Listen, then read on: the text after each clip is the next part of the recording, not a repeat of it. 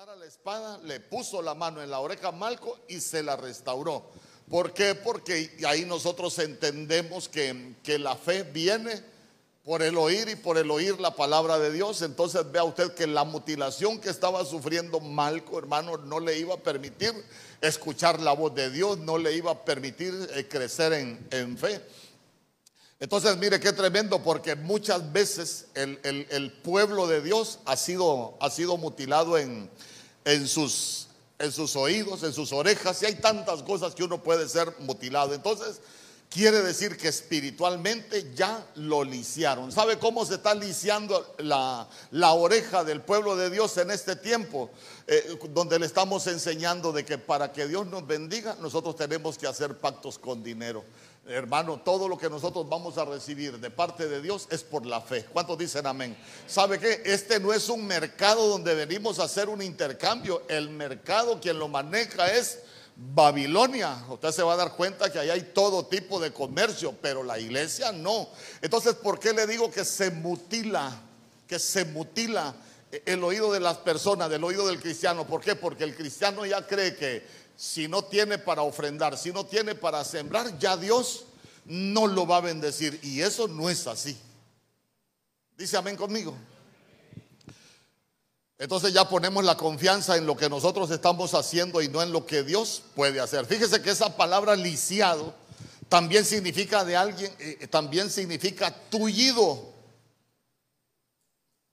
Y, uno dice, bueno, yo no sé si usted le ha dicho alguna vez, "Ah, mira, quítate de aquí vos tullido. ¿Por qué? Porque ¿cuá- cuá- ¿qué es hablar de un tullido? ¿Ah? Un tullido es alguien que tuvo un mal desarrollo. Entonces yo le pregunto, yo le pregunto, escuche bien, ¿se recuerda que la Biblia dice que nosotros necesitamos desear como niños recién nacidos la leche espiritual no adulterada? Porque por medio de ella crezcamos para salvación, leche espiritual no adulterada. Entonces quiere decir que un mal alimento espiritual puede tuir al cristiano. Entonces espiritualmente se vuelve un lisiado. ¿Me explico? Cuando hablamos de un lisiado, estamos hablando de algo incompleto. Estamos hablando de algo que es inacabado, no ha sido terminado. Cuando hablamos de, de un lisiado, también estamos hablando de una malformación. Entonces quiere decir que uno puede haber sido malformado, mal instruido. Y sabe qué, de pronto hay cosas que, que uno, uno no las cree aunque estén en la escritura. Entonces espiritualmente también uno se vuelve un lisiado.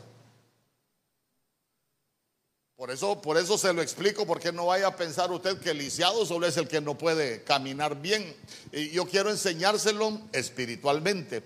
Y fíjese que mm, cuando hablamos de un lisiado, dice que es alguien que está roto. Y en mensaje coloquial es alguien que está cansado. Por ejemplo, si alguien ya lo cansó una situación, hermano, estás viviendo aquello todos los días y, y de pronto le has dicho al Señor, Señor, ya no soporto esto, estoy cansado. Entonces quiere decir que espiritualmente usted ya está lisiado. Entonces, mire qué interesante porque en este año del reconocimiento, se recuerda que yo le enseñaba que el reconocimiento es, esa palabra reconocer es un palíndrome. Y palíndromo es algo que, que se lee lo mismo de derecha a izquierda que de izquierda a, a derecha. Entonces abarca todas las áreas de nuestra vida, reconocer nuestra situación para con el Señor, reconocer nuestra situación para con los hombres, reconocer nuestra situación interior. Hermano, porque todo eso tiene que ver. Entonces mire usted que, que reconocer nuestra situación interior va a ser de mucha bendición para, para nuestras vidas. Y hoy yo le quiero hablar precisamente de eso, del reconocimiento de los lisiados. ¿Sabe qué necesitamos nosotros? Darnos cuenta si espiritualmente estamos lisiados, hermano, porque mire, si hay algo que nosotros necesitamos entender es que uno sabe de qué mal padece para poder ser sano.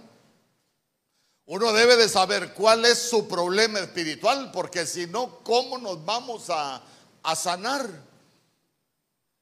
Imagínese, imagínese usted que, alguien venga aquí, y perdóneme que se lo diga, y, y pastor, quiero, quiero que ore por mí, porque fíjese que estoy teniendo problemas con mi esposa. ¿Y cuáles son los problemas que tiene con su esposa, hermano? Eh, estamos peleando mucho, pastor. Estamos discutiendo mucho. Y, que Dios lo guarde a usted de discutir. Entonces empezamos, Padre, en el nombre poderoso de Jesús, que se quite toda contienda, eh, todo espíritu que los lleve al pleito, eh, hermano. Y después usted se da cuenta que los pleitos solo es la reacción de algo que se hizo. Y si no conocemos lo que provocó la reacción, nosotros nunca vamos a ser sanos. Dísame conmigo. ¿Me explico? Lo importante es que yo me explique y usted me pueda, me pueda entender. Fíjese que nosotros necesitamos aprender muchas cosas acerca de, los lisiados. Fíjese que en el libro de los Hechos, por ejemplo, capítulo 3, verso 2, usted se recuerda que, allá junto a la puerta del templo de, de la hermosa, había un hombre, dice que estaba lisiado de, sus pies y, siempre lo iban a dejar allá, allá. Lo iban a dejar a la puerta del templo para que pidiera limosna. Todo el que entraba al templo, mira, ahí él le pedía, le pedía limosna, pero lo más interesante y, lo que le quiero recalcar es, antes de entrar al desarrollo del tema, es que era un lisiado y siempre estaba en la puerta del templo. Entonces ahí nosotros podemos aprender muchas cosas para, para poder ir entendiendo lo que es estar lisiado. Entonces mire, en primer lugar, si lo iban a dejar junto a la puerta y él no se movía, quiere decir que un el lisiado, hermano, se puede acomodar a su situación.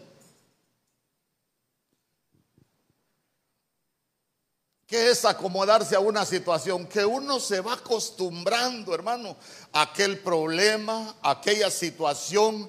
El tiempo pasa, hermano, y nada cambia, nada sucede. Entonces quiere decir que uno, uno espiritualmente está lisiado y se acomodó.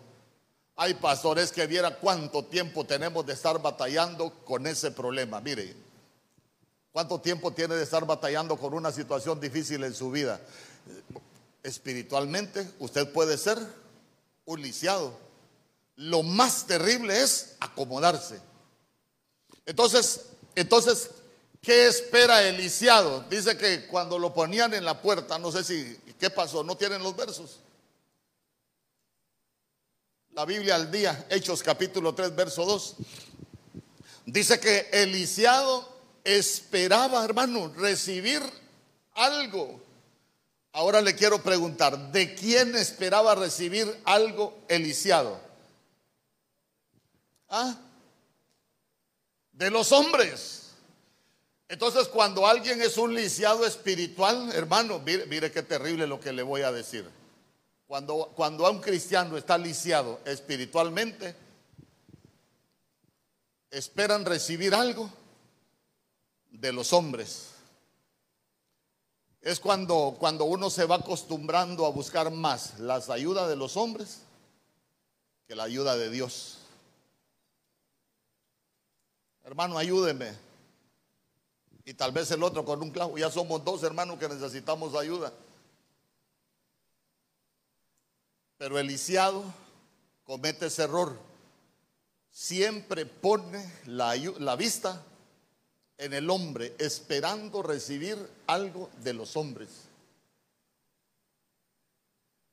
Por eso qué bonito lo que dijo David. Alzaré mis ojos a los montes, de donde vendrá mi socorro.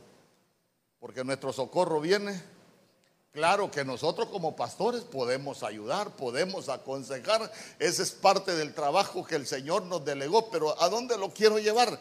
No solo busque la ayuda de los hombres, hay, hay cristianos que, que, le dicen a uno, que le dicen al otro, que le dicen al otro, que a media congregación le, piden que esperan recibir algo de media congregación y, y no, no. Uno busca a alguien que le puede aconsejar y, después que Dios nos ayude. Amén. Sigamos. Todos los días, todos los días, ahí estaba, acomodado. Pero, pero mire qué tremendo. Él siempre esperaba recibir algo. Ay, esta congregación, eh, no, yo, yo, mejor me voy de aquí porque esta congregación no hay amor. El pastor, no, yo llegué y no me abrazó, ah, pero, pero no se dio cuenta que el Señor dijo, hoy yo nunca te he dejado ni te he desamparado. ¿Y qué es más importante? Que lo abrace el pastor o que el Señor le diga que aunque su tormenta ha sido fuerte, yo nunca te he dejado ni te he desamparado porque yo prometí estar con vosotros todos los días hasta el fin. Pero el que está mutilado escucha mal y siempre espera del hombre. Fíjese que, fíjese que le voy a contar. Una vez el, apóstol Germán dijo, hace muchos años antes de nosotros venirnos para, para acá, él dijo, este año voy a trabajar en los obreros con los jóvenes. Y hermano, y yo llegué a la próxima reunión de obreros, ya no, yo ya no era un cipote, ya era un hombre mayor. ¿Y sabe qué me extrañó? Que gran cantidad de los, de los que teníamos canas no llegaron. Entonces, entonces, me encontré con uno y me dice, usted sí es conchudo, me dijo. El hombre lo corrió desde el púlpito y usted sigue llegando a los obreros. No yo que el apóstol Germán dijo que no quería viejos, que solo quería jóvenes. Le digo yo, él no dijo que solo quería jóvenes, que estaba desechando los viejos. Él dijo, voy a trabajar con los jóvenes. A ver, le digo yo, ¿y usted cree que el apóstol Germán va a tener tiempo de estar todos los días con los jóvenes? No, entonces los viejos les vamos a enseñar. ¿Y, quién, quién después enseñaba en los obreros? Yo. Pero todos los lisiados del oído se fueron. Entonces, entonces mire qué tremendo, mire qué tremendo. Cuando se está lisiado, oiga bien, uno puede estar en la puerta del templo. Quiere decir que no entra. Sabe que espiritualmente lo que podemos interpretar nosotros, de las muchas cosas que podemos interpretar, es que aquí en el templo estamos haciendo fiesta, pero el lisiado no participa. Hermano, ¿y por qué no danza? A mí no me gusta eso de la danza. ¿No será que está lisiado de los pies? Hermano, porque algunos levantamos polvo donde había lodo en el mundo bailando, pero aquí en la iglesia no danzamos. Eso no va conmigo, pero brincar en el mundo sí iba con muchos. ¿No será que espiritualmente estamos lisiados? Hermano, está lo mejor de la alabanza y, y parecen Mr. Clean así que le miren los músculos, pero ni aplauden. Y, sabe que es lo más tremendo. ¿Sabe qué es lo más tremendo? Usted se recuerda, por ejemplo, eh, cuando los enemigos se juntaron para pelear contra Josafat.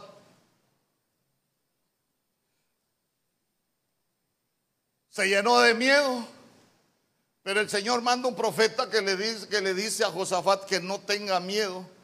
Entonces le dice, mira Josafat, lo que van a hacer es, eh, mientras los enemigos se preparan para la guerra, que los, de, que los de Judá se pongan sus mejores vestidos.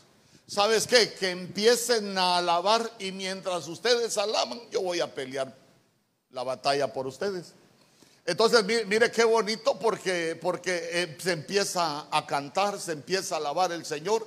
El Señor comienza a pelear las batallas mientras nosotros alabamos. Por eso es que la alabanza trae liberación. Hermano, pero usted se va a dar cuenta que el lisiado no entra a la fiesta. ¿Dónde estaba el lisiado? Afuera, no participa. Por eso, si usted se fija, lo primero que hace cuando Pedro le dice, no tengo plata ni oro, lo que tengo te doy. En el nombre de Jesucristo, levántate, lo agarra de la mano derecha y lo mete al templo. ¿Y qué fue lo primero que llegó a hacer el lisiado?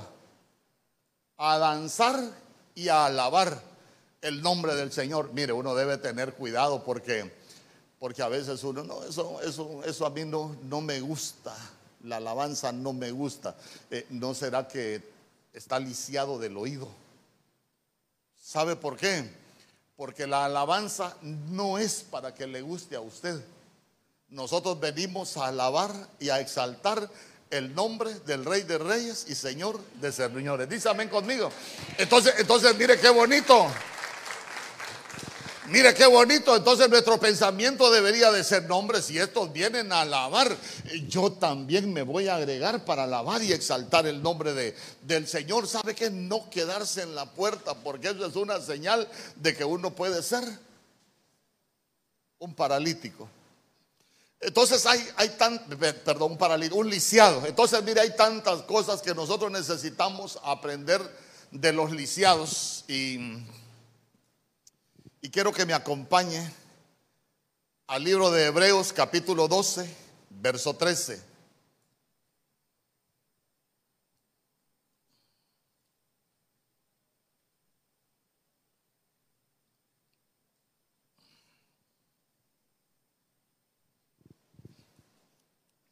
Enderezad el camino para vuestros pies. Dígale al que tiene al lado, hay que enderezar el camino para nuestros pies. Entonces, mire, ¿para qué enderezamos nosotros el, camino para nuestros pies? Para que el lisiado no se desvíe. Antes sea sanado. Entonces, entonces mire, mire qué tremendo, porque el Señor le está dando instrucciones a su pueblo. Mire, ustedes tienen que enderezar el camino de sus pies. ¿Saben para qué? Porque van a venir más lisiados. Y, saben cuál es el problema. Si ustedes no enderezan el camino de sus pies, los desviados, eh, los, lisiados se van a, a, desviar y no van a ser sanados. Entonces, si usted lo ve, los cristianos debemos de ser un ejemplo. Consuéleme, dígame amén por lo menos. ¿Acaso no dice la Biblia, acaso no decía el apóstol Pablo que nosotros somos cartas leídas? Quiere decir que nosotros trasladamos un mensaje. Yo le pregunto, ¿el lisiado que estaba en la puerta del templo trasladaba un mensaje? Sí, trasladaba un mensaje. Entonces quiere decir que nosotros muchas veces podemos trasladar un mal mensaje. Y si nosotros trasladamos un mal mensaje, ¿sabe qué? Viene un lisiado. ¿Y qué va a pasar con el lisiado? Se va a desviar. Viene el lisiado del mundo y se encuentra con alguien que no endereza su camino. Lo vamos a, a desviar. Entonces, mire qué bonito porque nosotros le podemos enseñar a los demás a andar por el camino Correcto, pero el lisiado tiene que sanarse.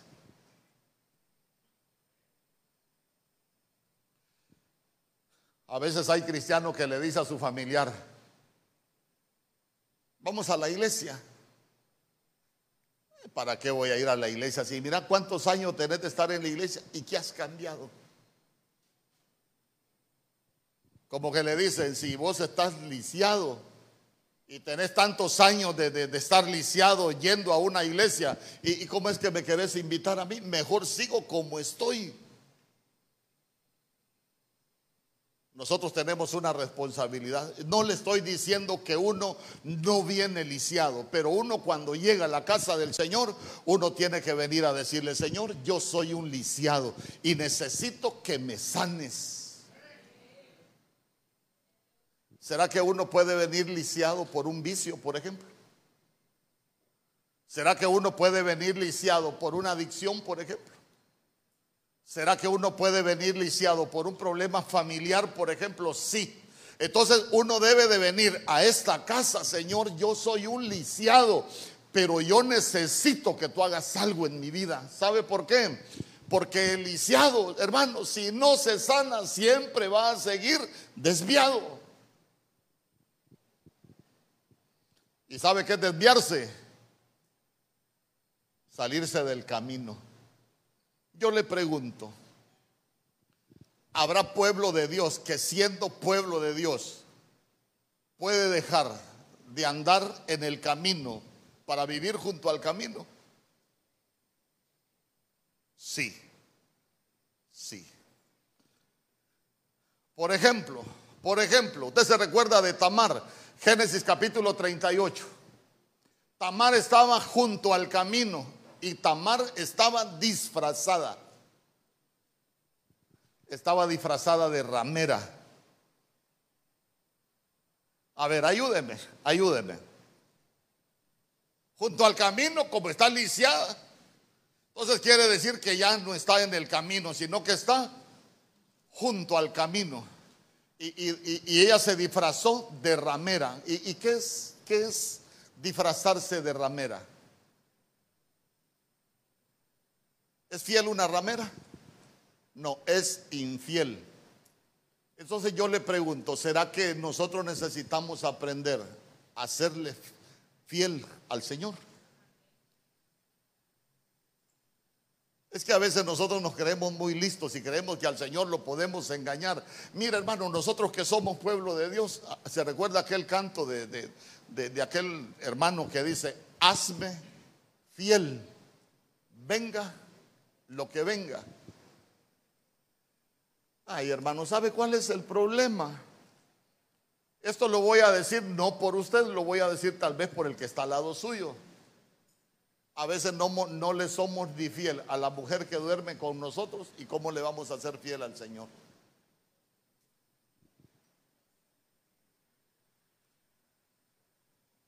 Silencio en la iglesia de Cristo Benecer. ¿Sabe qué? A veces somos tan infieles que ni a los hijos les somos fieles. ¿Por qué? Porque cuando hay traición en la casa no solo se traicionan las mujeres, se traicionan los hijos.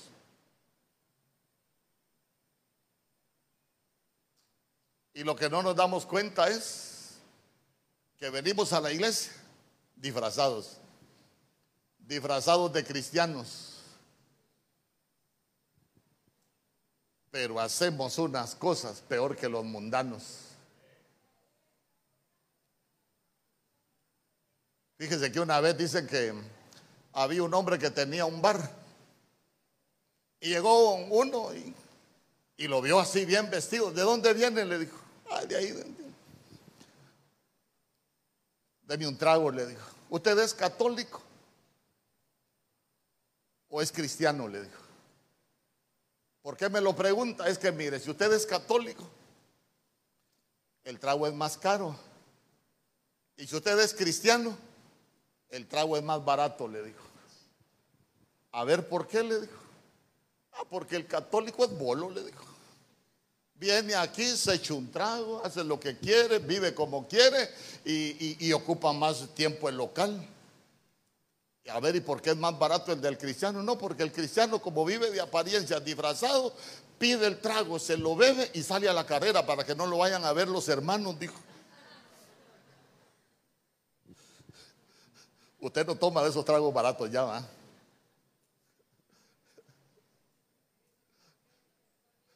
Ah. Hermano, usted, usted puede creer que no se dan esas cosas. Mire, ve. Una vez mi suegra le hizo un favor a un hombre, un hombre muy rico. Y aquel hombre se le enferma a la mujer pero él vivía en Copán y se va para San Pedro Sula hasta sin licencia. Y la mujer muriéndose y, y, se acuerda de mi suegra. Yo tengo una amiga aquí, la llama y le dice, tiene dinero que me preste, mire que me están pidiendo un depósito, yo no sé cuánto le pedían. Porque si no, no entregan, no, no, no ingresan a mi esposa un domingo, hermano. Ah, véngase, le dijo yo, si no tengo, se lo consigo. Y empezó y le consiguió el dinero y, el hombre pudo ingresar a su mujer. Le dijo, esto, esto se lo voy a recompensar porque la vida de mi esposa no tiene precio, le dijo. Bueno, pasó el tiempo. Un día fuimos nosotros a la casa de mi suegra y aquel hombre le llevó una Prado hasta con los nylon, hermano. Y me dice mi suegra, ayer no, ¿qué va a hacer? lléveme, lléveme a, Lagas, me dice. Bye. Entonces yo me fui para el Lagas, me fui de motorista y yo no quise entrar a nada, sino que me quedé en el carro. Hermano, ¿sabe qué es lo más tremendo? yo me quedé en el parqueo frente a las casetas de las cervezas. Cuando empezó lo bueno adentro, la música y todo, miro yo que sale un líder de la iglesia. Con su sombrero, su jean, su camisa cuadriculada. No es pecado que se ponga botas. No hay, uy, el pastor, qué, qué purín. No, si a mí me gustan las botas, lo que pasa que eh, los jeans, eh, la camisa, el sombrero, no, no, no es eso el problema. El detalle es que el hermano había una caseta de Coca-Cola y una caseta de Corona. ¿A cuál cree que se fue el hermano? A la de Corona, yo viéndole todo el cuadro, pidió dos. Agarró la puerta y se metió.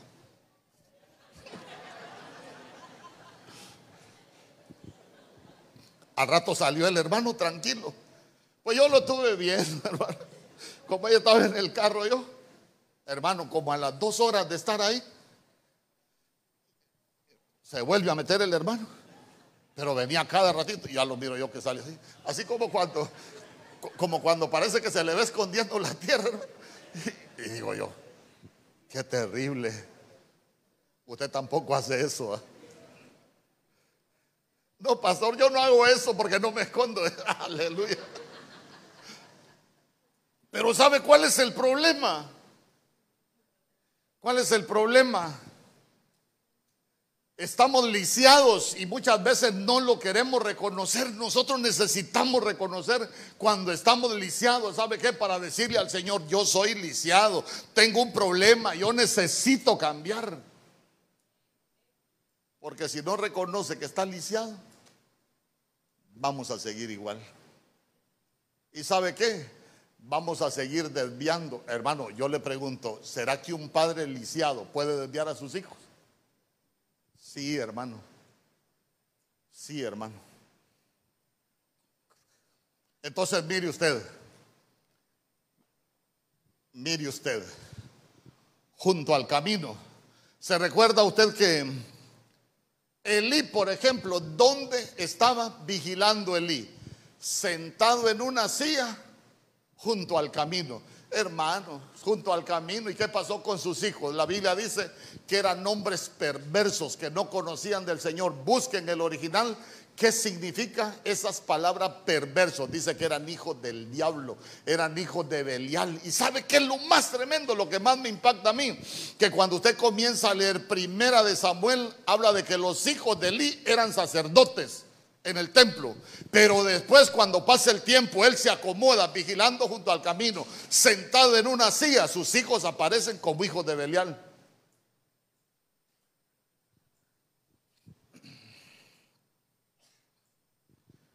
Y todo porque se desviaron. El lisiado siempre se va a desviar. Cuando el lisiado no busca ser sanado, se va a ir desviando y puede terminar junto al camino. Amén. La Biblia dice que Saúl, en primera de Samuel 26, 3 dice que Saúl acampaba junto al camino. ¿Y cómo terminó Saúl? La Biblia dice que el Señor dejó de hablarle por Urín, por Tumín y por profetas, hermano junto al camino, dejó de hablarle el Señor. Y mire, si hay algo que le, terrible que le puede ocurrir a uno, es que el Señor le deje de hablar, hermano. ¿Y sabe cuál es el problema? Que el Señor habla, habla y habla, pero cuando uno no obedece, el Señor le deja de hablar. ¿Cuántas veces no le habló el Señor a Saúl? Y al final, la Biblia dice que Saúl hermano, el Señor se apartó de él. Y muchas veces no puede acontecer lo mismo. Quiere que le diga algo terrible de estar junto al camino. En Mateo capítulo 13, verso 19, este sí se lo voy a leer.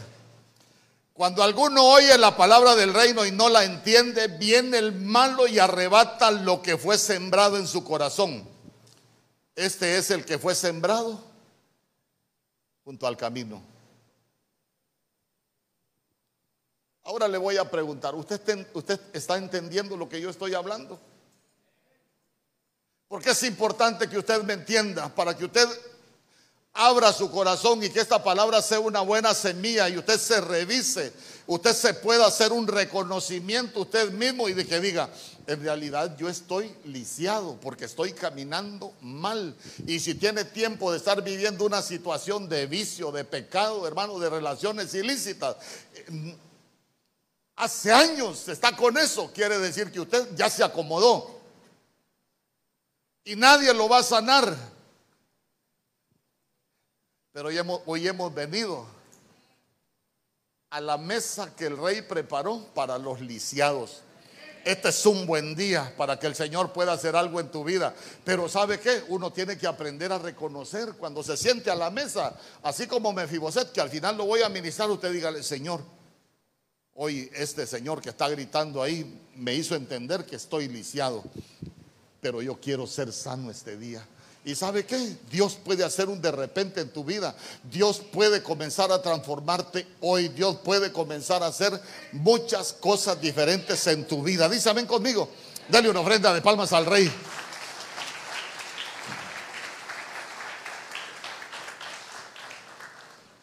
Hermano, oír y no entender. Es que sabe qué? Cuando nosotros entendemos, la palabra nos cambia. Pero cuando nosotros no entendemos, seguimos igual.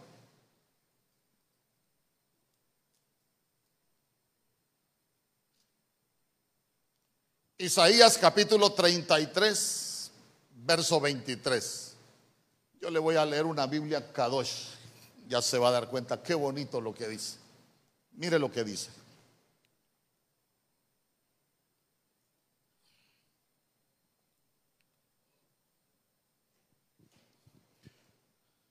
Porque tus cuerdas están colgando flojas. Vaya, vayamos por partes. ¿Qué es que las cuerdas, el Señor a nosotros dice que nos sostiene con cuerdas? Amén. ¿Qué es que las cuerdas estén colgando flojas? Ayúdeme, no sea tan, tan, tan humilde usted en no ayudarme.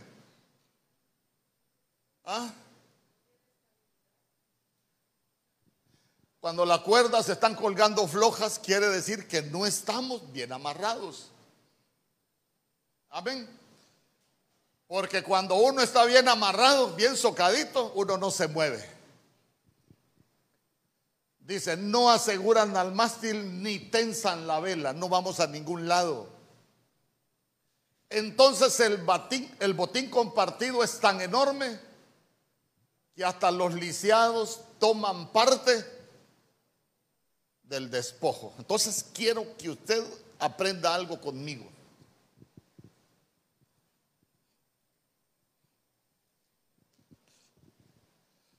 Eh, a la iglesia depende, uno, depende cómo estén las cuerdas que lo amarran a uno. Porque se recuerda usted, el Señor dijo que, que nosotros necesitamos ponernos su yugo. Pero se recuerda usted que el yugo se amarra con coyundas. Pero uno, a un cautivo, lo amarraban con cuerdas. El enemigo ata con cuerdas, pero el Señor también a nosotros nos amarra con cuerdas. ¿Ha escuchado aquel canto que dice, sus cuerdas de amor cayeron? Entonces, cuando están tensadas las cuerdas de amor, nosotros estamos fijos en el Señor. Pero cuando están flojas, ¿será que uno cuando las cuerdas están flojas se puede soltar fácilmente? ¿Y irse para otro lado? Sí, ¿verdad? Bueno, entonces mire, hay dos palabras de las cuales le quiero enseñar algunas cosas. Nosotros en la iglesia podemos recoger botín, porque ahí dice.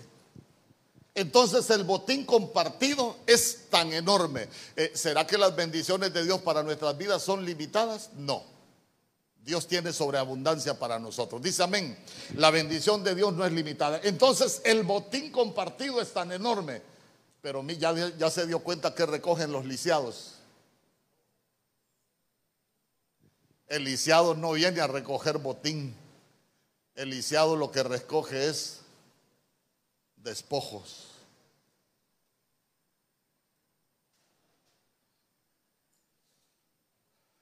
Es que voy. ¿Qué es recoger botín? El botín es cuando uno se vuelve conquistador. El botín es cuando uno se vuelve libertador. Eso es recoger botín.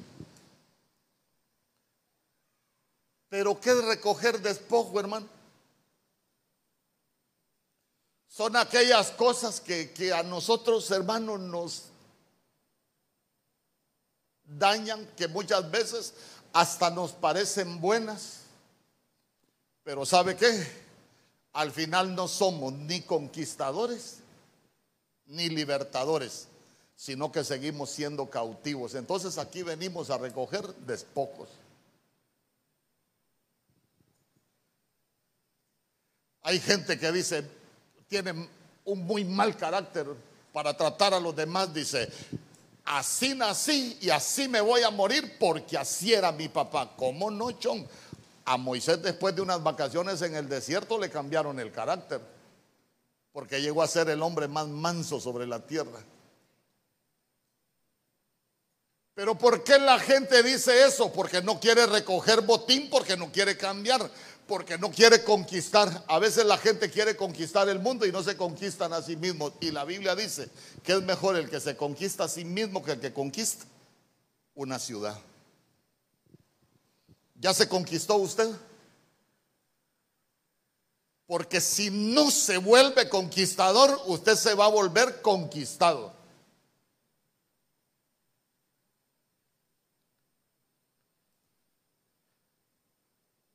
¿Se recuerda? Lo mencioné ahorita en la oración.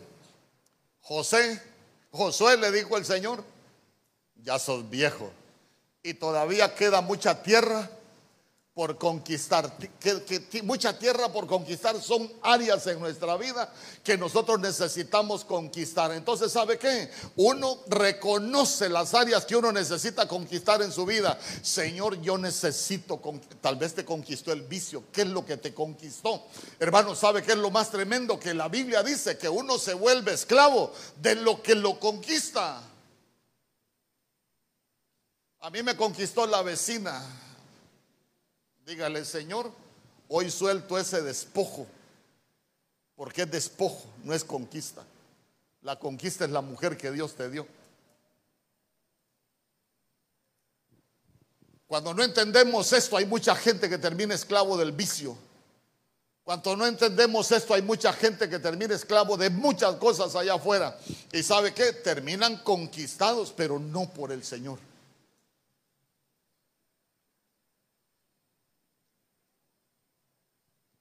¿Usted qué viene a recoger? ¿Botín o despojo? ¿Sabe qué? Aprendamos a recoger botín de decirle, Señor, hoy me dijeron que si yo no me conquisto las áreas que me están conquistando, voy a terminar de esclavo. Hermano, uno puede terminar con la vida arruinada cuando el que nos conquista no es el Señor. Fíjese que yo, yo tenía un amigo yo se lo he contado a mi esposa. Era un hombre impecable, hermano. Usted lo miraba que el hombre era impecable. Yo lo envidiaba, cómo, cómo andaba siempre él. Eh, yo me recuerdo que, que, lo conocía en el ejército. Íbamos a correr, hasta corría bonito. Bien bonito. Hacía ejercicio, hacía ejercicio bonito. Trataba a sus hijos, trataba a sus hijos bonito. Y una vez fuimos de viaje fuera del país y yo salí en ese grupo con él y yo me recuerdo que la esposa lo traicionó. Y empezó a beber. Y se volvió esclavo del vicio. Mire, la última vez que yo lo vi, me puse a llorar con él de cómo estaba. ¿Y sabe cómo terminó? En una borrachera, quiso encender un cigarro un hombre que no fumaba. Como la Biblia dice que un abismo llama a otro abismo. lo que nos cautiva va a abrir puertas para otro abismo. Y si uno no se detiene, puede terminar esclavo y puede terminar hundido de donde no se va a poder levantar. ¿Y sabe cómo terminó? Quemado en un colchón. Yo le pregunto, eh, ¿quién te conquistó? Porque si te conquistó Cristo, se va a ir toda maldición y te vas a empezar a disfrutar las cosas que Dios tiene para tu vida. ¿Por qué? Porque las promesas de Él son sí en Él y son amén. Pero ¿sabe qué? Si nos conquistó los despojos, vamos a terminar en despojos.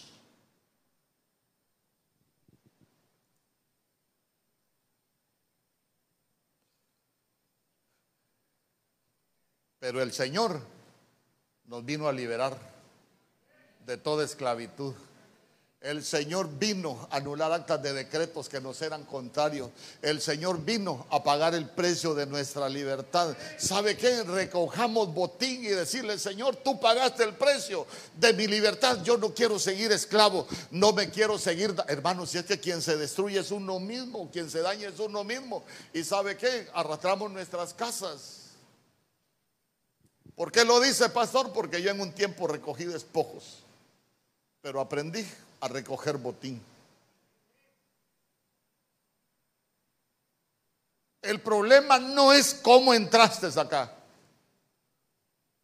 Pastor, yo entré lisiado, pero bien lisiado. No importa, no importa. ¿Sabe qué es lo que importa? ¿Cómo vamos a salir? Pero, pero, pero deja tus despojos aquí. Si es que el Señor dijo, vengan a mí, ¿sabe qué?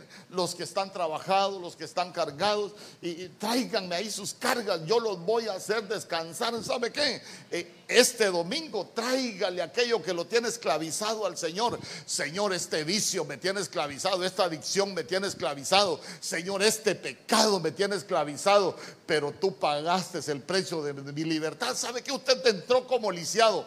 Pero usted tiene que dar se cuenta que usted es carísimo para el Señor. ¿Sabe por qué es carísimo? Porque el precio que pagaron por su libertad es precio de sangre. Y por ese vas a morir, sí, por ese lisiado. Es que a veces creemos que Dios nos escogió por bueno. No, si la Biblia dice que el Señor nos escogió por viles. El Señor nos escogió por menospreciados. para que su nombre sea glorificado. El día que seas libre, que recojas botín, vas a glorificar el nombre de Dios. Pero no te vayas igual. Viniste lisiado como esclavo. Yo no sé de qué sos esclavo. Pero este es un buen día para ser libre. No hay nada que el Señor no pueda hacer. ¿Cuántos dicen amén? Mire, yo le voy a explicar algunas cositas más para que usted entienda conmigo esto de del botín y los despojos. Números capítulo 31, verso 12.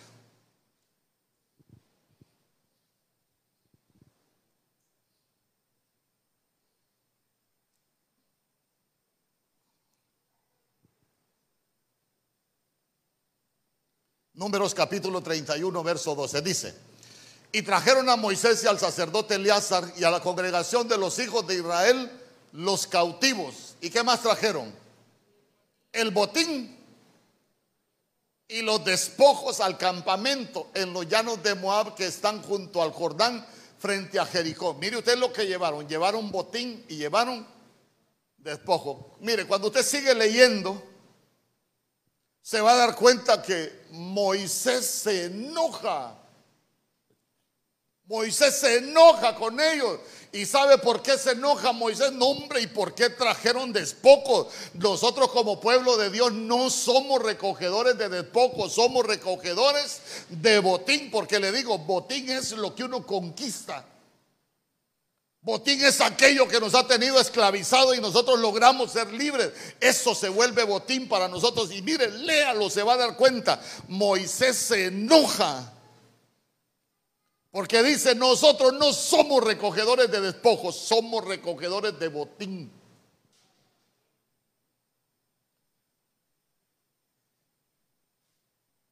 En el verso 26 de ese mismo capítulo sabe que Moisés les dice, les ordena que repartan el botín,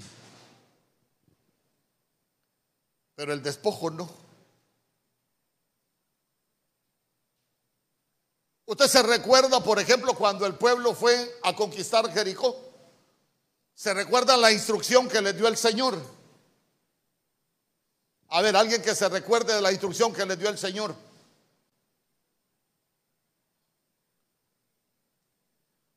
Todo lo que hay en Jericó me lo van a traer a mi altar, dijo él. ¿Por qué? Porque si Jericó estaba camino a la promesa, quiere decir que Jericó es un enemigo que hay que, hay que vencer. Recuérdese que Jericó era, era una ciudad amurallada, era un enemigo que estaba en una ciudad amurallada y el Señor dijo, hay que conquistar Jericó, pero ¿saben qué? No vayan a tomar nada de Jericó. Me lo van a traer a mi altar. Y usted se recuerda que hay un hombre que se llama Acán. Agarró un manto babilónico, agarró una pieza de plata, una pieza de oro, cavó un hoyo en su casa y las escondió. A veces en nuestras casas no hemos abierto pozos porque el pozo es bendición. A veces cavamos hoyo y la Biblia dice que el que cava un hoyo va a caer en él, se va a hundir. Cuando se dieron cuenta que él tenía aquellas cosas escondidas, aquellos despojos escondidos en su casa, la Biblia dice que lo llevaron al valle de Acor. Mire, los despojos nos van a hacer que lleguemos al valle de Acor. Y acor lo que significa es problema, acor lo que significa es dificultad. ¿Y sabe qué? En el valle de Acor fueron apedreados. ¿Y sabe qué es lo más tremendo? Lo que a mí me impacta que el que escondió las cosas en la casa, los despojos en la casa, fue Acán, pero las pedradas las sufrió su mujer, lo sufrieron sus hijos. ¿Sabe qué? La Biblia dice, hasta los animales, hasta sus posesiones fueron quemadas. Y yo le pregunto, ¿qué culpa tenían los hijos? ¿Qué culpa tenía la mujer? ¿Qué culpa tenía todo lo que el Señor les había dado? Pero ya se dio cuenta que por esconder despojos fue destruida una familia. Que los despojos no arruinen tu vida y que tampoco arruinen tu familia. Ya se dio cuenta los problemas de estar lisiado. El lisiado recoge despojos. Sale aquí, hermano. Ay, qué bueno que el Señor me habló. Pero pasa un día, dos días y vuelven a lo mismo. Volvieron a recoger sus despojos. Por eso usted se recuerda que cuando conquistaron Jericó, el Señor dijo: Maldito el que reedifique Jericó. Y Jericó la reedificó Biel de Betel. Y la Biblia dice que él pagó el precio con sus hijos. El precio de recoger despojos bíblicamente lo pueden pagar nuestros hijos. Por eso nosotros necesitamos ser libres. Dice amén conmigo. Por eso es que nosotros necesitamos conocer la verdad. La verdad es la que trae libertad. Nosotros como iglesia no somos recogedores de despojos, somos recogedores de botín.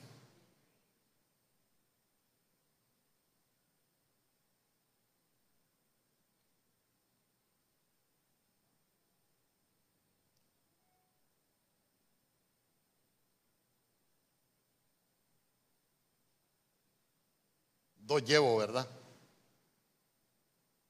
Me voy a saltar porque yo creo que ya el tiempo nos avanzó. Sí, 52 minutos. Yo quiero ministrar la mesa del Señor.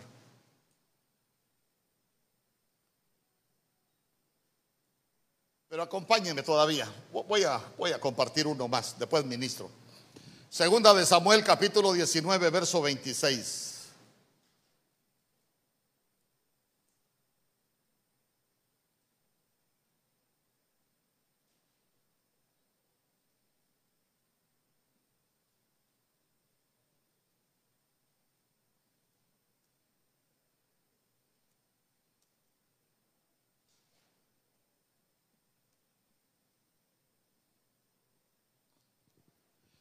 Él respondió, oh mi Señor, mi siervo, me engañó. Pues tu siervo había dicho, aparéjeme el asno, montaré en él e iré con él, e iré con el rey, porque tu siervo es lisiado. Entonces mire usted, ¿qué ve de problema usted en ese lisiado?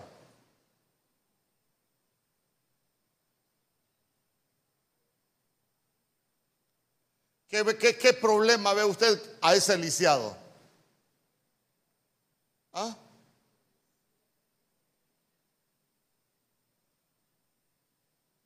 Léanlo bien. Son las 11 ahorita, temprano. No se ha cocinado el pollo.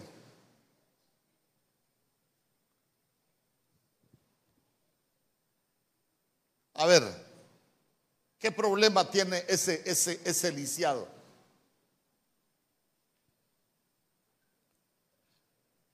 Léanlo bien. ¿Mm? ¿Mm? ¿Qué dijo, qué dijo el lisiado? Mire la respuesta del lisiado. ¿Qué respondió el lisiado? ¿Ah?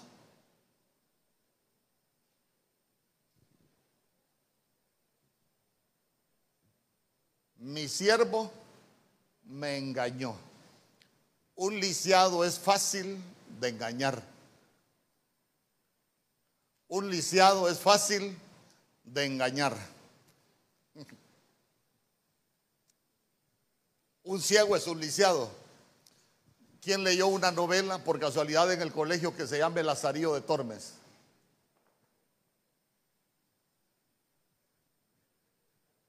Lazarillo es alguien que guía a un ciego, pero resulta que el ciego era bandido.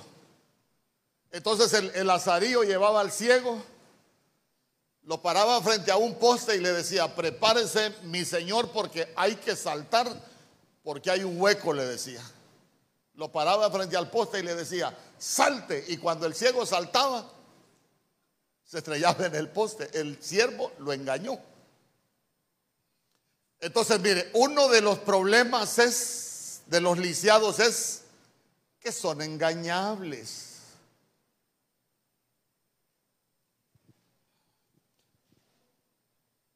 Mi siervo me engañó.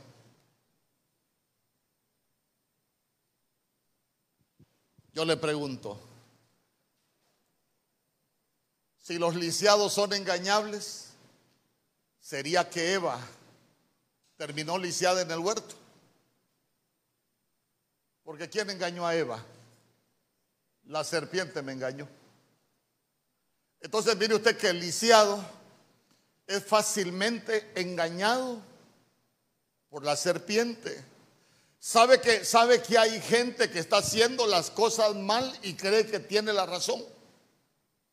Pastor, ¿sabe por qué cometo adulterio yo? Ah, porque mi mujer no me atiende, pastor. ¿Y qué trabajo hizo usted como viñador para que su mujer no lo atienda?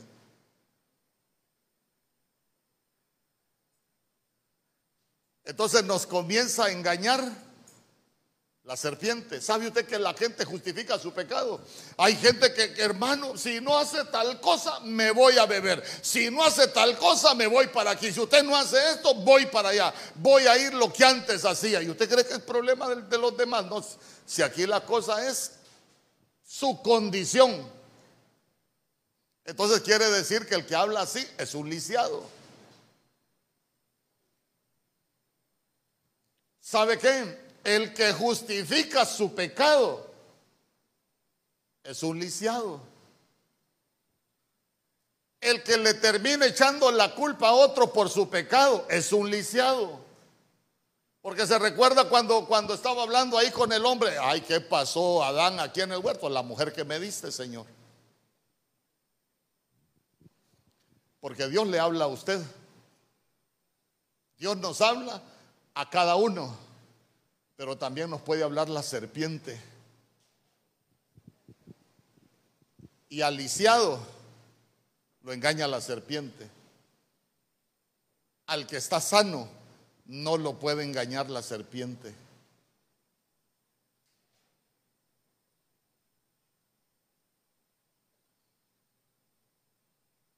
Efesios capítulo 5, verso 6.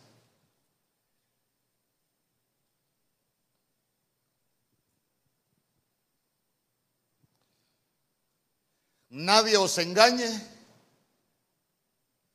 con palabras vanas, porque por estas cosas viene la ira de Dios sobre los hijos de desobediencia. Nadie os engañe con palabras vanas.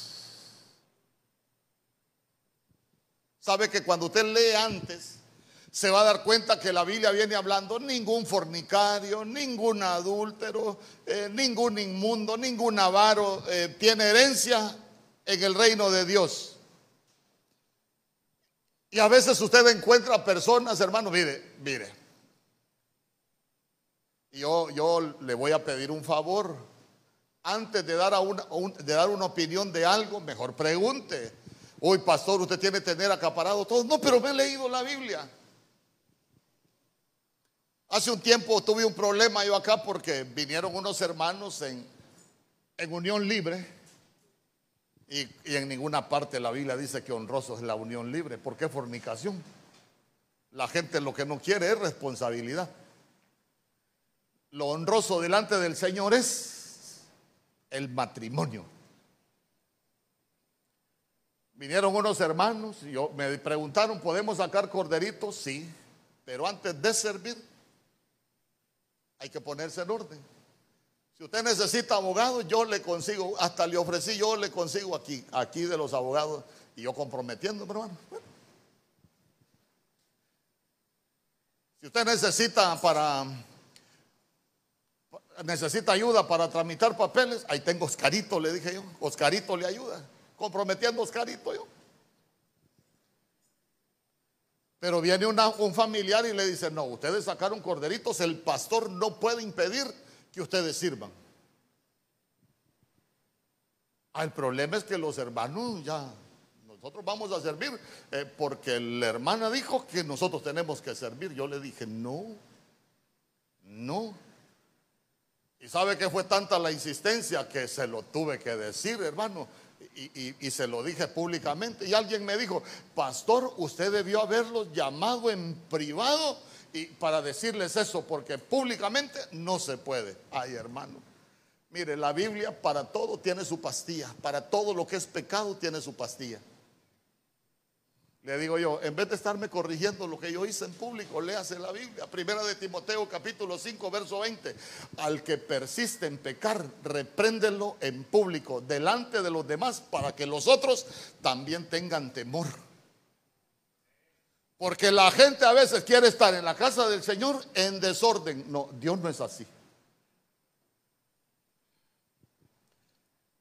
Pero como a veces nos volvemos tan buena onda, imagínense, perdónenme, una cosa es ser pastor bueno y otra cosa es ser buen pastor. Yo no quiero engañarlo a usted. Yo quiero que lleguemos al cielo. Pero, pero ve cómo a veces, a veces, a veces nosotros necesitamos entender que nadie que nadie nos engañe con palabras vanas. Mire, yo le aseguro que a veces hay personas que van llegando a, buscar un consejo, pero muchas veces la persona quiere oír el consejo que le conviene, no lo que la Biblia dice.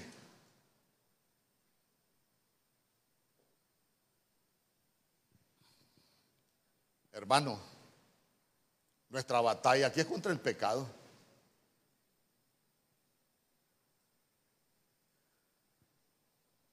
La ira de Dios viene sobre los hijos de desobediencia. Entonces, entonces, entonces mire, mire qué tremendo. Porque, porque nosotros necesitamos entender eso, hermano. Pero, pero el problema es que muchos son engañados.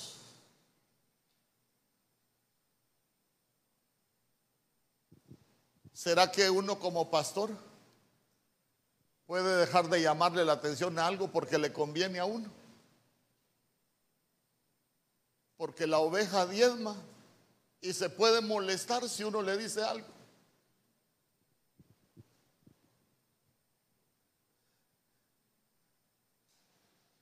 Fíjese que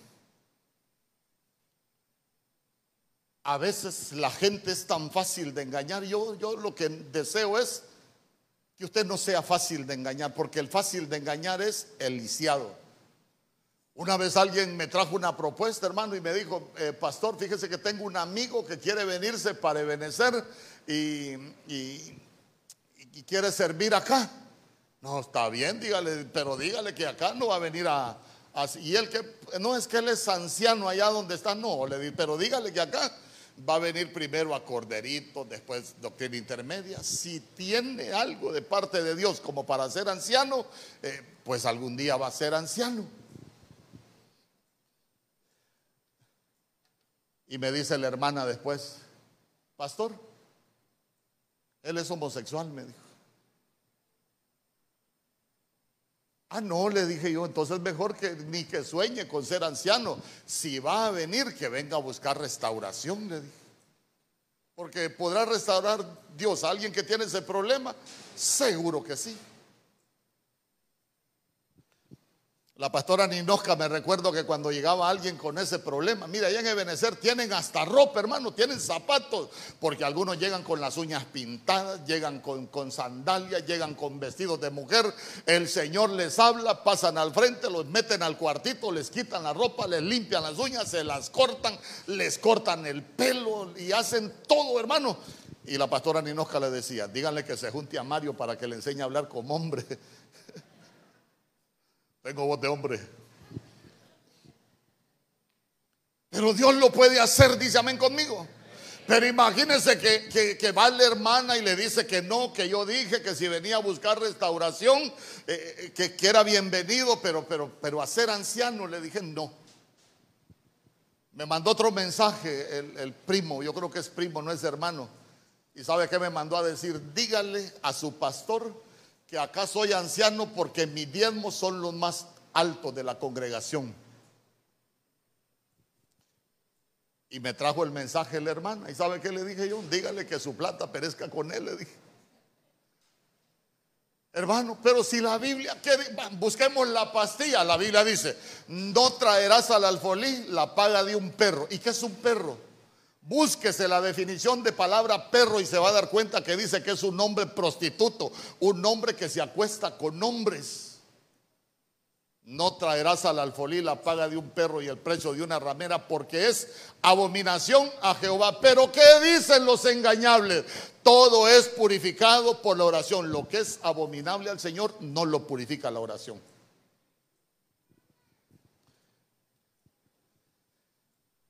Yo no quiero engañarlo con, con palabras vanas. Primera de Juan capítulo 3, verso 7. Entonces ya se dio cuenta que el lisiado es engañable. Hijitos míos, que nadie os engañe. Todo el que obedece a Dios es tan justo como lo es Jesús. Entonces mire usted qué, bonito. ¿Por qué? Porque uno deja de ser engañable cuando aprende a obedecer a Dios.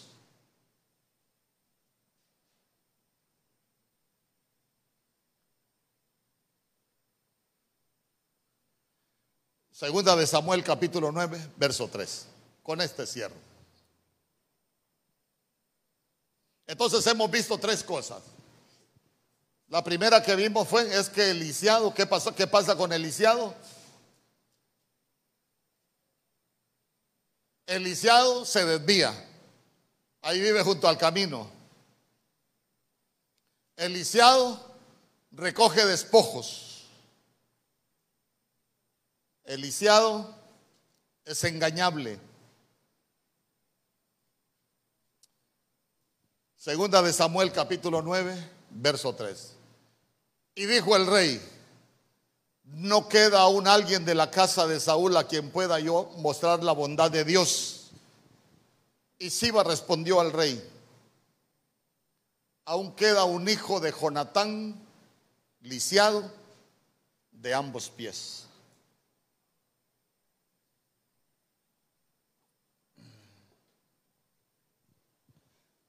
Sabe que nosotros siempre hablamos de, de Mefiboset como el avergonzado, pero, pero en el original Mefiboset lo que significa es disipador de vergüenza. ¿Sabe, sabe que es un disipador de vergüenza, es alguien que derrocha vergüenza por todos lados, hermano. Es vergonzoso todo lo, lo que hace.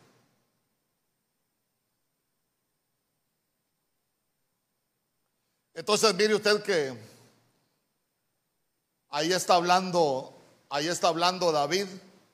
Y usted sabe que todo es figura. Romanos capítulo 10, verso 4 en la Biblia, Kadosh dice que todo el Tanaj apunta al Mesías. Cuando hablamos del Tanaj, estamos hablando del Antiguo Testamento y todo el Antiguo Testamento apunta a la obra redentora de Cristo. Por eso es que dice Primera de Corintios capítulo 10 verso 11 que todo lo que aconteció quedó escrito como ejemplo para nosotros. Y el rey pregunta, ¿no queda aún alguien de la casa de Saúl a quien pueda yo mostrar la bondad de Dios? Y Siba respondió al rey, aún queda un hijo de Jonatán lisiado de ambos pies. El sacrificio de Cristo Jesús lo que nos muestra es la bondad de Dios. ¿Por qué nos muestra la bondad de Dios? Porque nosotros éramos culpables y por ese sacrificio fuimos declarados inocentes. Nosotros éramos los que merecíamos estar en la cárcel, pero Él ocupó nuestro lugar en la cárcel para darnos libertad. En esa cruz la Biblia dice que el Señor anuló todo acta de decretos que nos eran contrarios. Entonces mire qué bonito porque porque el Señor preguntó, ¿hay alguien? Sí, digo yo, mire, mire las respuestas. Eh, Mario, ¿hay alguien de la casa de Saúl a quien pueda yo mostrar la bondad de Dios por amor a Jonatán? La respuesta hubiera sido, sí, Señor, ahí está uno que se llama Mefiboset. Pero el que llevó el mensaje dijo, es lisiado de los pies. Allá está en la casa de Maquir, allá habita en Lodebar. Empezó a, darle un montón de datos, un, un sinfín de datos. Pero ya se dio cuenta que la mesa del rey es para los lisiados. Cuando hagas banquete, ¿sabes qué? No invites a tus... No, no. Hay que traer a los lisiados. Por eso es que usted se va a dar cuenta que a veces hay personas que me dicen a mi pastor, usted comete un error. ¿Por qué? Porque permite que todo mundo tome la mesa del Señor. Yo, por ejemplo, me dijo, no permito ni que mis hijos se sienten a la mesa por, por si acaso han pecado. Hermano, es que la mesa del Señor no es para los sanos. La mesa del Señor es para que nosotros nos vengamos a revisar. ¿Sabe qué? Para que vengamos a hacer un reconocimiento nuestro, para que nos revisemos. Y si alguien vino lisiado esta mañana por todo lo que hemos hablado, que le pueda decir, Señor, yo vine lisiado, pero sé que en tu mesa hay liberación, que en tu mesa yo puedo conocer la bondad de Dios, porque preguntó, para mostrar la bondad de Dios. Tal vez hay algo que, te ha estado estorbando, que te ha estado dañando, que te ha estado destruyendo. Le voy a pedir a los hermanos si se van preparando, por favor. Pero sabe que en la mesa nosotros podemos conocer la bondad de Dios. Nosotros hemos visto videos en algunas iglesias de Benecer, hermano, donde hay liberaciones en la mesa sin orar solo por sentarse a la mesa.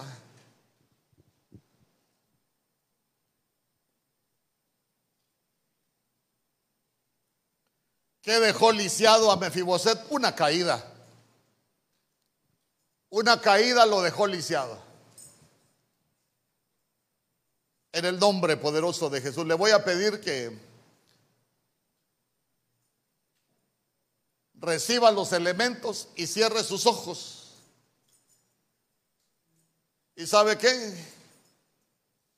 No le pido que cierre sus ojos porque es, más espiritual. No, cierre los ojos de afuera y abra los ojos de adentro, los ojos del Espíritu, para hacer un reconocimiento de su vida.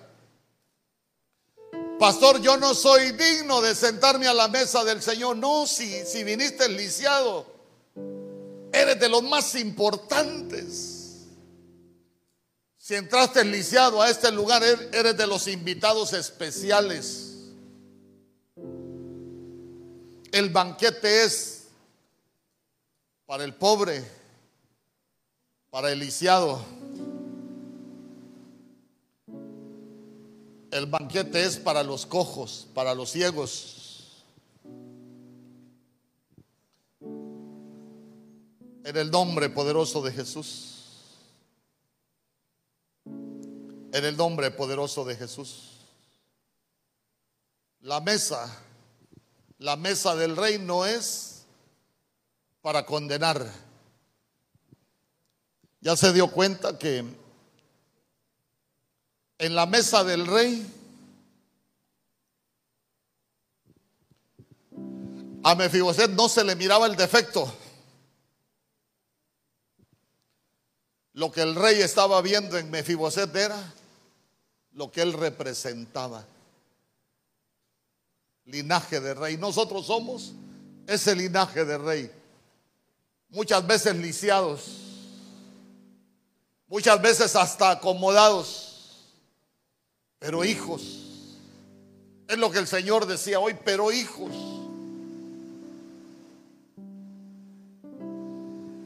Tal vez cautivo, pero hijo.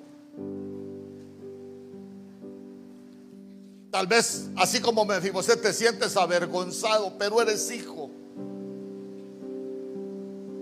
Esclavo, esclavo de algo que te ha esclavizado, pero hijo. Cierre sus ojos, cierre sus ojos. Tome los elementos y cierre sus ojos. No sea un espectador. Hoy hemos venido a revisarnos. Nos sentamos a la mesa del rey para revisarnos. Sabe que cuando el rey nos llama es para que nosotros conozcamos de la bondad de Dios viniste lisiado, viniste esclavizado, yo no sé de qué. ¿Por qué no le dices, Señor, yo quiero conocer tu bondad, quiero disfrutar de tu bondad?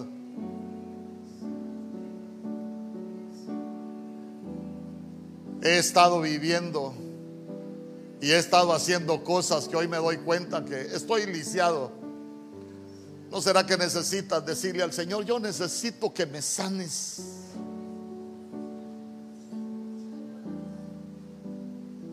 Sabe que a Mefiboset, cuando el Señor preguntó por él, cuando David preguntó por él, cuando el rey preguntó por él, le dijeron que vivía en Lodebar. Sabe que Lodebar es sin pasto, sin palabra.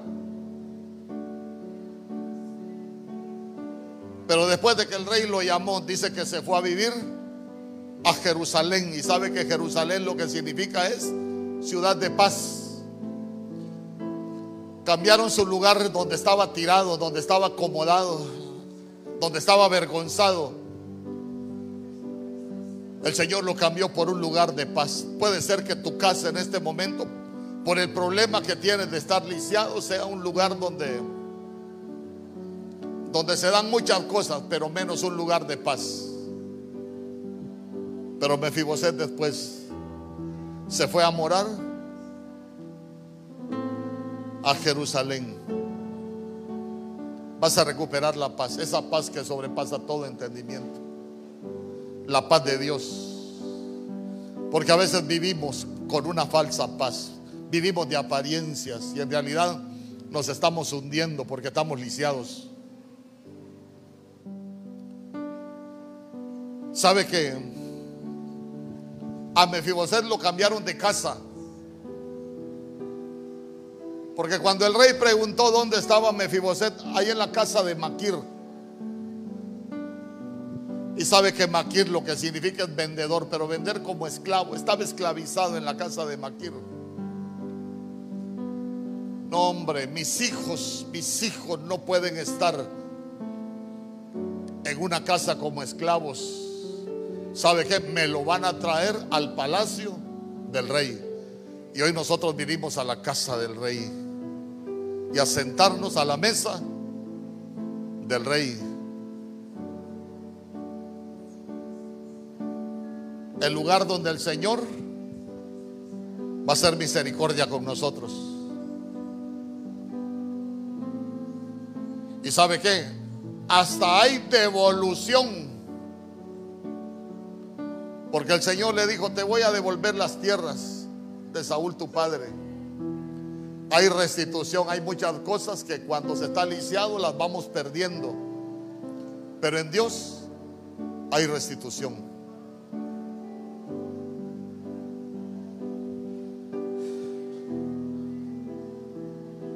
Y sabe que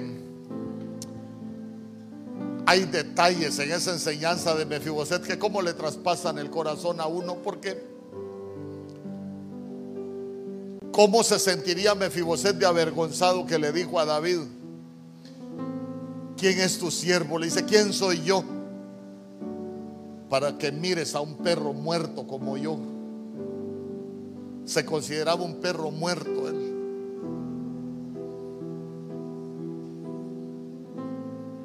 Lo cambió de mesa. Lo cambió de casa. Y lo cambió de posición.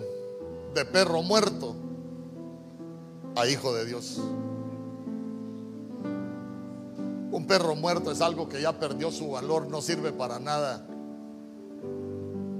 Un perro muerto es algo que tiene que ser desechado pero ya se dio cuenta que, no hombre, estás en el lugar equivocado, estás en la posición equivocada, no eres un perro muerto, eres un hijo de Dios.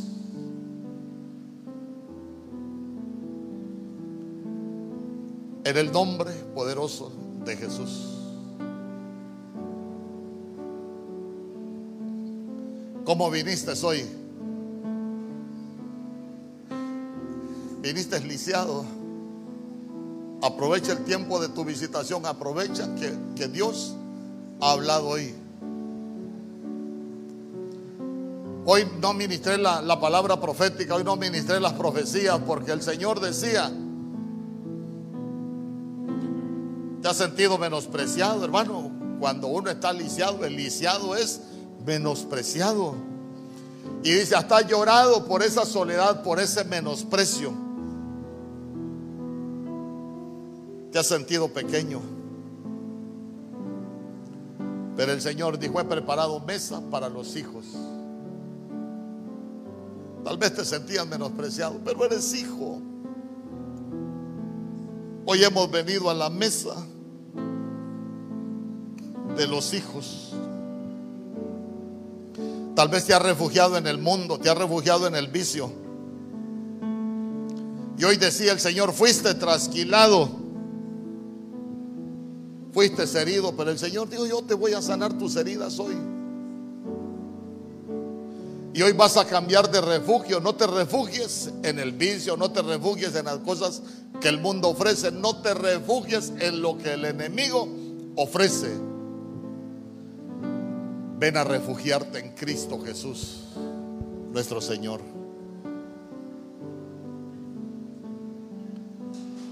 Ha sido fuerte tu tormenta. Ha sido fuerte lo que has pasado. Ya se dio cuenta que, que lo cambiaron de lo de Bar a Jerusalén, ciudad de paz.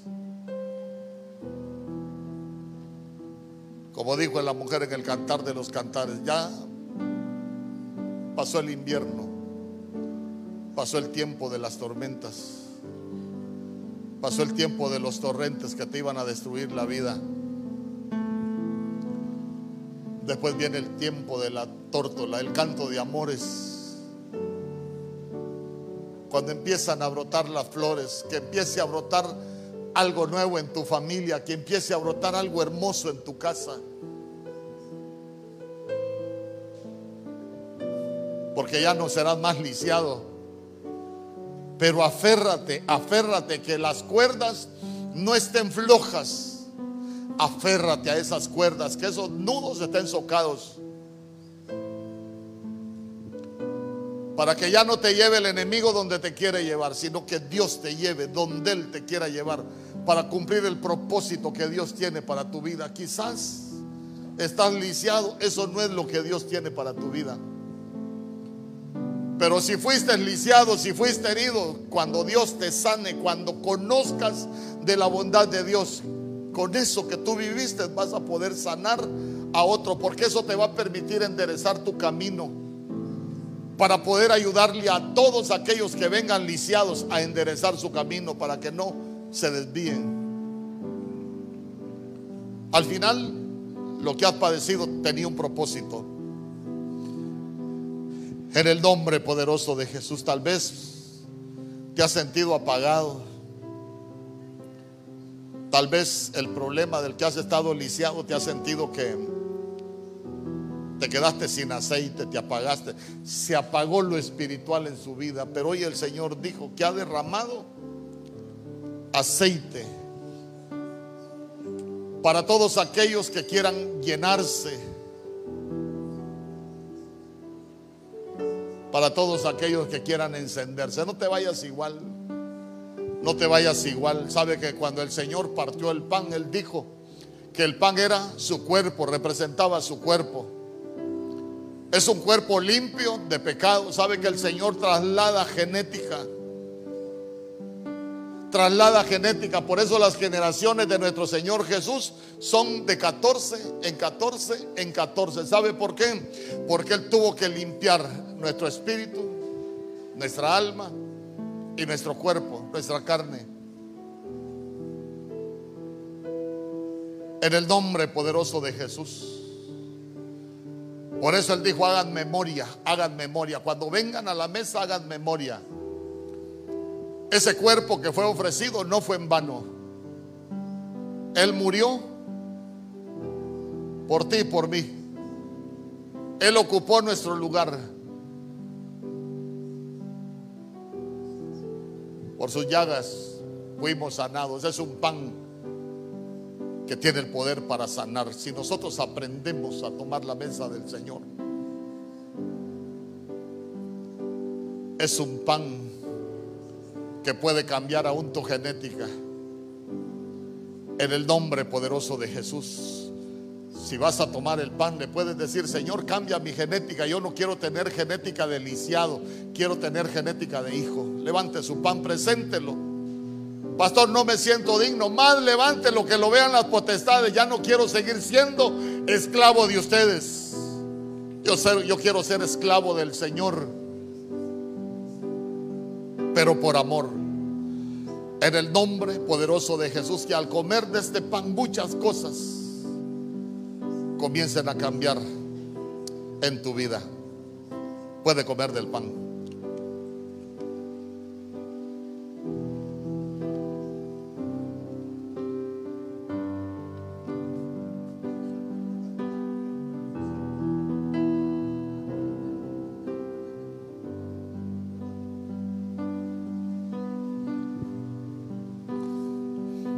En el nombre poderoso de Jesús, tome su copa en la mano derecha, levántela. Tal vez alguien que te conoce te puede estar diciendo, o tal vez el pecado, el error que has cometido, te ha de estar diciendo hipócrita. ¿Cómo venís a sentarse a la mesa siendo pecador? No, es que nosotros no venimos a sentarnos a la mesa porque no pecamos. Vinimos porque el rey dijo que quiere mostrar su bondad en nuestras vidas. Sangre que da vida. Tal vez estábamos muertos en delitos y pecados, pero la Biblia dice que la vida está en la sangre. Sangre con la que fue escrito un mejor pacto establecido sobre mejores promesas. Quizás por lo que hemos hecho merecíamos condenación, merecíamos juicio. Pero la mejor promesa es que Él derramó su sangre por ti y por mí. Ese es el precio de nuestra libertad. Por eso es que el testador tenía que morir en la cruz para que nosotros recibiésemos la herencia. Porque tenemos herencia de hijos no tenemos herencia deliciados. Que pueda salir hoy con ese sentimiento de que independientemente de lo que hayas sentido y lo que te hayan dicho, eres hijo. Mefiboset se consideraba un perro muerto. No, no, no, no. Venga a la mesa, eres hijo. Y los hijos somos herederos. Venimos a recoger botín para que sea quitada de nuestra vida todo despojo, todo lo que no sirve, puede beber de la copa.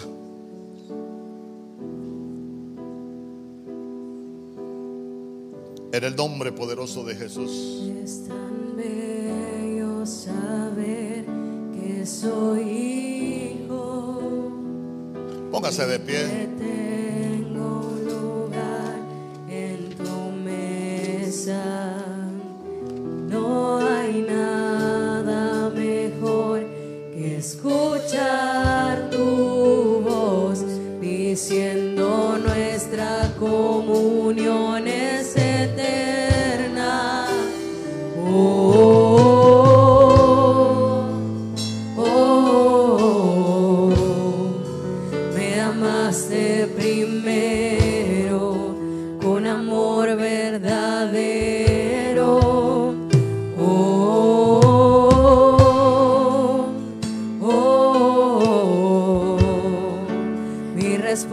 es adorar, mi respuesta es adorar.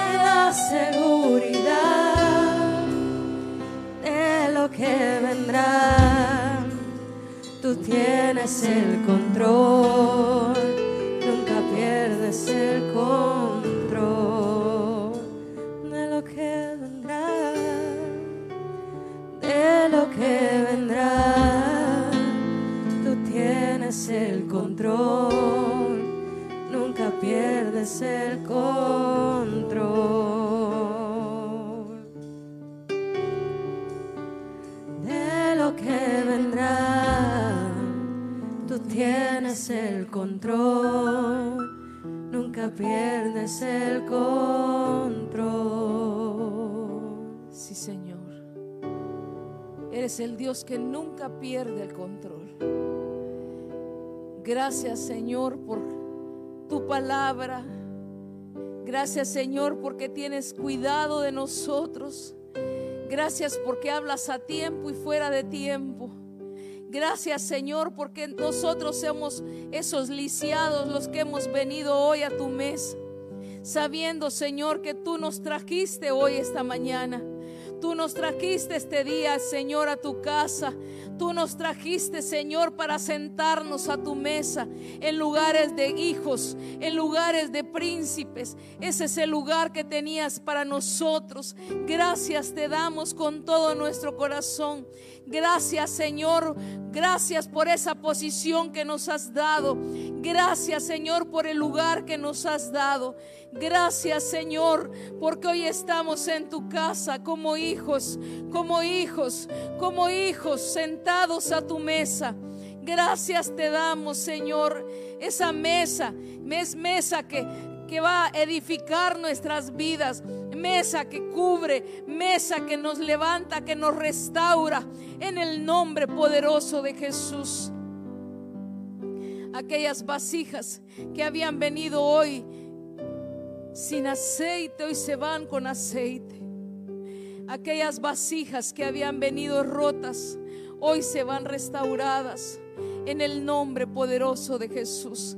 Gracias te damos con todo nuestro corazón, Señor.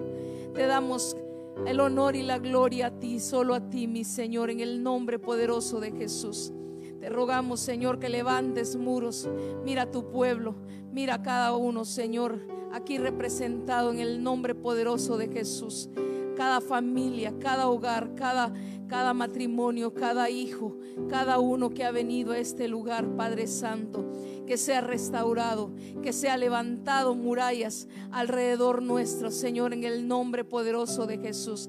Desde ya denunciamos a todo ataque, todo contraataque y todo plan de las tinieblas. No tiene parte con nosotros en el nombre de Jesús. Y porque nosotros no hemos sido puestos para despojos, hemos sido puestos para botín.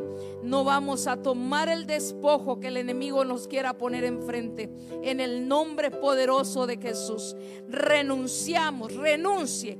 Abre sus labios, renuncie a todo plan de las tinieblas que quiera ponerle enfrente el despojo en el nombre de Jesús, porque hemos sido puestos para botín, para botín y no para despojo. En el nombre de Jesús, no somos puestos para despojo en el nombre de Jesús.